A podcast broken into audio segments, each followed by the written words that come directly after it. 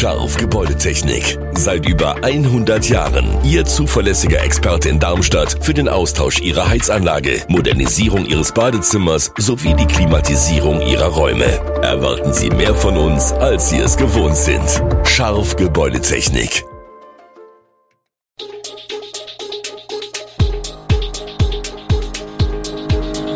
Gude, unser morgendliches News Update. Das Wichtigste aus Südhessen für Sie im Überblick.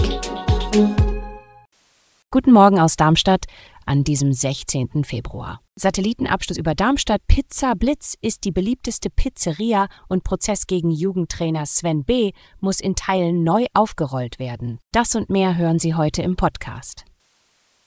In Darmstadt wird man in den kommenden Tagen gebannt in den Himmel blicken. Die Europäische Weltraumorganisation ESA überwacht den Wiedereintritt des tonnenschweren Satelliten ERS-2. Der Satellit hat von 1995 bis 2011 wichtige Daten zum Klimawandel gesammelt. Die genaue Position und die Zeit des Absturzes können jedoch nicht bestimmt werden.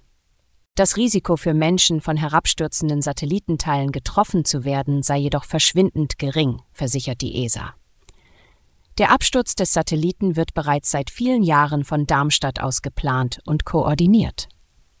Ursprünglich sollte ERS-2 nur drei Jahre lang Daten sammeln. Es wurden 16 Jahre. Der Satellit sammelte zum Beispiel Daten das schwindende Polareis, die sich verändernde Landoberfläche oder den Anstieg des Meeresspiegels. Gleichzeitig beobachtete er Naturkatastrophen. Pizza Blitz ist nicht nur die älteste Pizzeria Darmstadts, seit kurzem ist sie auch die beliebteste. Denn sie hat mit einer herausragenden Mehrheit eine Abstimmung des Echos gewonnen, in der wir wissen wollten, wo es Darmstadts beste Pizza gibt. Mehr als 3000 Menschen haben sich beteiligt und fast die Hälfte von ihnen stimmte für Pizza Blitz. Betrieben wird die Pizzeria von Salvatore Bancheri. Er kam 1991 von Sizilien nach Darmstadt und übernahm das Geschäft gemeinsam mit seinem Zwillingsbruder von einem anderen Italiener. Das Geheimrezept für seine Pizza sind Bancheri zufolge der besondere Teig und die frischen Zutaten. Am beliebtesten ist bei seinen Kunden die Pizzamix mit Schinken, Peperoniwurst, Salami, Paprika und Pilzen. Am Donnerstagabend hat Stadtkämmerer André Schellenberg dem Parlament in Darmstadt die Zahlen des aktuellen Haushalts vorgestellt. 886 Millionen an Einnahmen, 916 Millionen an Ausgaben und ein Defizit von 29,5 Millionen Euro, die Darmstadt aus seinen Rücklagen stemmen will. Laut Schellenberg habe die zeitliche Verzögerung in der Haushaltsberatung nun zu einem ganz ordentlichen Ergebnis geführt. Den Einbruch bei den Gewerbesteuern habe es laut Schellenberg in dieser Form nur in Darmstadt gegeben. Die in den Jahren 2019 bis 2021 angesparten Rücklagen von bis zu 90 Millionen Euro verflüchtigten sich in der aktuellen Situation enttäuschend schnell. Die Gewerbesteuererträge seien um 48 Millionen Euro auf 182 Millionen gesunken. Wenn die Gewerbesteuerentwicklung so weitergehe, sei Darmstadt in ein bis zwei Jahren Schlusslicht bei den kreisfreien Städten. Es war eine juristische Pleite mit Ansage. Der Prozess gegen den früheren Fußballjugendtrainer Sven B. aus dem Main-Taunus-Kreis muss in wesentlichen Teilen neu geführt werden. Das Urteil der ersten Instanz wurde vom Bundesgerichtshof in Karlsruhe am Donnerstag teilweise kassiert. Grund ist ein schwerwiegender Verfahrensfehler der Jugendstrafkammer des Frankfurter Landgerichts im ersten Prozess. Sven B. war am 23. März 2023 vom Landgericht Frankfurt wegen schwerer Vergewaltigung, sexuellen Missbrauchs von Kindern und Jugendlichen sowie weiterer Sexual- und Körperverletzungsdelikte zu einer Gesamtfreiheitsstrafe von zwölf Jahren und neun Monaten verurteilt worden.